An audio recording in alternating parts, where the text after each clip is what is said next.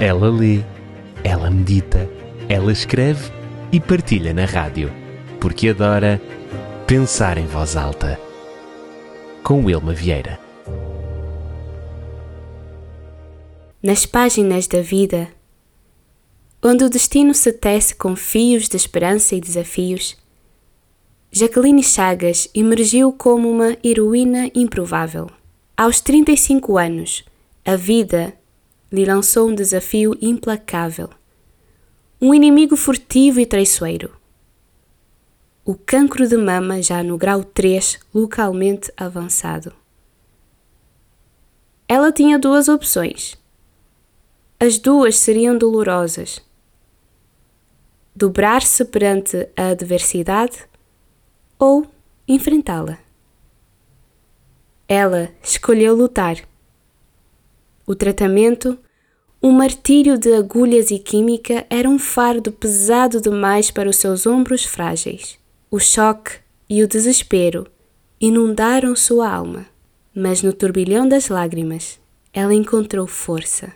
Em um ato de desespero e resistência contra a perda iminente de sua feminilidade, Jacqueline chegou a passar cola nos cabelos para não os perder. Como se estivesse a colar suas esperanças e sua identidade à cabeça. Não estava pronta para se render. Após a quarta quimioterapia, a sombra da morte pareceu se aproximar. Uma infecção generalizada e a contagem de glóbulos brancos guardiões do sistema imunológico, desmoronaram. Os médicos com corações pesados deram-lhe apenas cinco dias de vida. Cinco dias para encerrar seu capítulo no palco da vida. Mas Deus tinha outros planos. Os cinco dias se estenderam, transformando-se em semanas e semanas em meses Jacqueline enfrentou oito sessões de quimioterapia, com a tenacidade de uma leoa protegendo seus filhotes. Ela emergiu de seu calvário mais forte, com cicatrizes de batalha que agora eram emblemas de sua resiliência. Mas a vida caprichosa e imprevisível ainda reservava obstáculos. No mesmo ano da cirurgia no peito, um novo adversário surgiu um cancro nos ovários.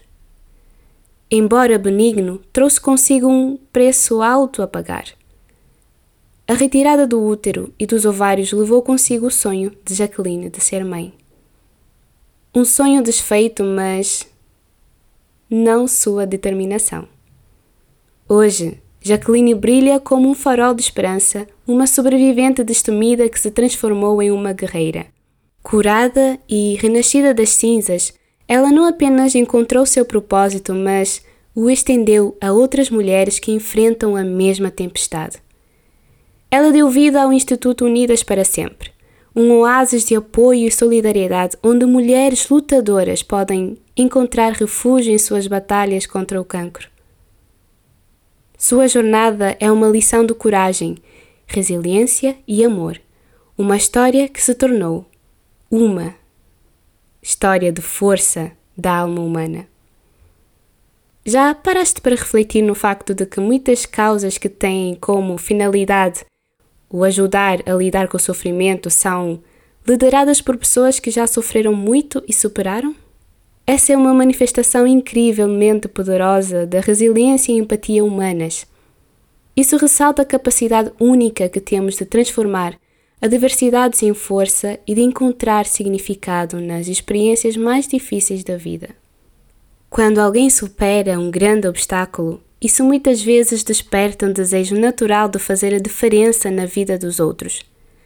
A sensação de gratidão por ter superado a própria adversidade pode impulsionar uma pessoa a retribuir e ajudar aqueles que estão a passar pela mesma jornada. E essas ações também têm a capacidade de serem terapêuticas para o indivíduo envolvido, ao proporcionar uma sensação de propósito e significado que ajuda a superar o trauma passado.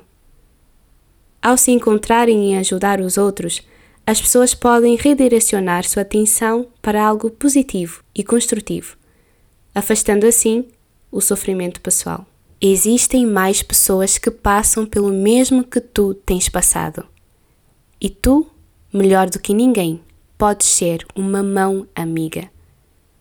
Se eu pudesse falar ao coração de alguém, eu diria isso. Mas eu sinto que de alguma forma, alguns, alguém me ouve. E por isso sabe tão bem pensar em voz alta.